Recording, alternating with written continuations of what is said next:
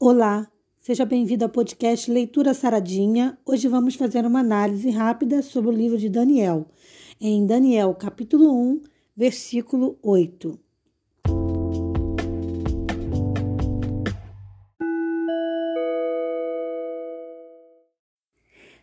E Daniel propôs em seu coração não se contaminar com a porção das iguarias do rei, nem com o vinho que ele bebia.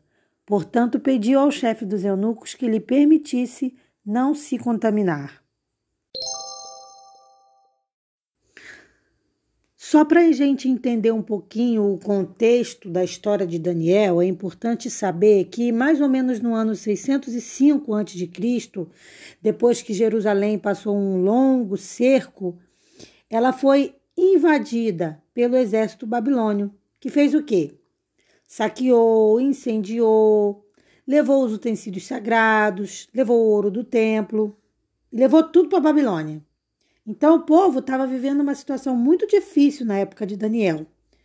Então o povo de Judá foi tirado da sua terra e levado o quê? Para um cativeiro que dura 70 anos, ou seja, durou 70 anos. Foi nesse contexto que acontece que aconteceu a história de Daniel. Entendido isso, que, que lições, melhor dizendo, a gente tira de Daniel 1:8? quando a Bíblia diz que ele propôs no seu coração não se contaminar com as iguarias do rei. A gente tira algumas lições. Primeiro, entendendo que não é o lugar quem faz a gente, porque Daniel sai da sua terra forçado, claro, não, não foi uma viagem que ele desejava e nem foi uma escolha. Ele é levado cativo, mas ele, mas o que era possível escolher, ele faz a escolha que era não se contaminar. Porque quando ele chega em Babilônia, ele vê uma outra realidade, ele vê comidas que não agradavam ao Senhor, porque Moisés tinha ali separado os alimentos puros dos impuros. Ele vê bebidas, que era coisa que não faz bem para a saúde, bebidas com álcool. Então Daniel se propõe a não consumir aquilo. Mas ele faz isso numa terra pagã, numa terra idólatra, onde não era o alvo adorar a Deus. Então ele tenta preservar sua fé e manter a sua consciência o quê? Pura. Isso deixa uma lição muito importante para gente, porque tem muita gente que às vezes usa a desculpa do trabalho, usa a desculpa do, do curso da faculdade, no encontro ali dos jovens da faculdade, para cometerem de, de, determinados erros. E o jovem, ele não, não pode usar essa desculpa. E Daniel ali era um jovem ainda. Mas ele não usou isso como desculpa, ele simplesmente decidiu ser fiel a Deus, permanecer fiel a Deus. Por isso ele, ele decidiu não aceitar aquelas iguarias do rei. E vale lembrar também que o banquete do rei não era qualquer banquete, era muito farto.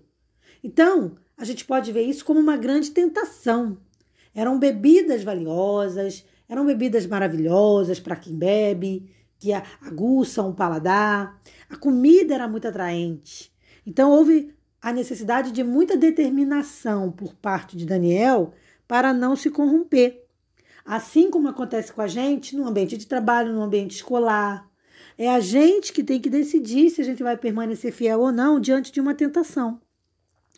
Essa desculpa a gente não pode passar para outra pessoa. A gente não pode culpar outra pessoa pelos nossos erros, pelas nossas escolhas. Então, assim, foi uma decisão de, de Daniel ser fiel. Se ele não fosse uma pessoa que teme, temesse ao Senhor Deus, ele po poderia ter pensado assim, como muitos pensam. Ah, mas eu estou aqui numa reunião do trabalho, ninguém vai ver, o pessoal da igreja não está aqui, o que, que tem eu tomar um, um copinho só? Que, que tem comer um negocinho a mais? O que, que tem eu né, comer uma coisa que não seja lícita? O que, que tem eu beber um negocinho? E tá vendo? Daniel poderia ter pensado isso e possivelmente ninguém estaria vendo mesmo. Mas ele sabia que tem alguém que tudo vê. E esse alguém é Deus. Então ele preferiu não desagradar o coração de Deus. Ele sabia que participar daquele banquete iria significar o quê? Que ele estaria decidindo pecar contra o Senhor Deus. Era uma situação delicada? Era. Mas ele se mostrou firme e forte naquela decisão que ele precisava tomar. Então, decidiu não se contaminar. Muito importante que a gente aprenda uma lição com Daniel. Não é o lugar que vivemos que nos faz. Não é o lugar que vivemos que determina quem somos. É a nossa decisão pessoal. Sou eu que decido o que eu vou comer. Sou eu que decido se eu vou beber bebida de álcool ou não. Sou eu que decido se vou usar droga ou não. Sabe? Eu não tenho que ser manipulado por outra pessoa. A minha decisão precisa estar ligada com a minha comunhão com Deus, que precisa ser o quê? Como eu sempre digo, diária. Então é uma decisão pessoal. Vamos usar também outro exemplo, né? Sou eu que decido se eu vou fofocar ou não. Porque muita gente usa a desculpa de que, ah, mas fulano começou a falar mal, eu acabei sendo induzido, não percebi. Não. Falar mal de alguém, fofocar, fazer coisas erradas são decisões pessoais. A gente pode cortar o mal pela raiz. Se alguém começa a fazer uma coisa errada e a gente diz, ó, oh, peraí só um pouquinho, eu vou ali. E aí sai dessa situação. Não alimenta esse tipo de comportamento. O nascido de Deus, a pessoa que é que, que tem um novo nascimento em Cristo, ela não pode sofrer influências do seu meio ambiente, do seu meio em que ela vive. Ela não pode sofrer influência de sua casa se todos ali não adorarem a Deus. Ela tem que ser a diferença. Ela tem que ser o modelo. Então a decisão de servir a Deus tem que partir dela. Então ela não vai se entregar abandonando sua fé, não vai. E ela também vai o que? Permanecer firme no seu propósito de servir o mestre. E não vai também se deixar seduzir pelas tentações. Não vai falar mal de ninguém, não vai beber bebida com álcool, não vai usar drogas, não vai falar palavras promíscuas. Tudo vai depender de uma comunhão diária com Deus que vai nos tornando que cada vez mais fortes para resistir ao mal, porque a palavra de Deus mesmo diz: resistir ao mal e ele fugirá de vós. E esse tem que ser o nosso propósito: se manter fiel ao Altíssimo. Que Deus te abençoe, que Deus nos abençoe, para que esse seja um propósito de vida e para que a gente alcance cada dia mais esse benefício, porque é um benefício ser fiel a Deus. É um benefício viver de acordo com a vontade do Senhor.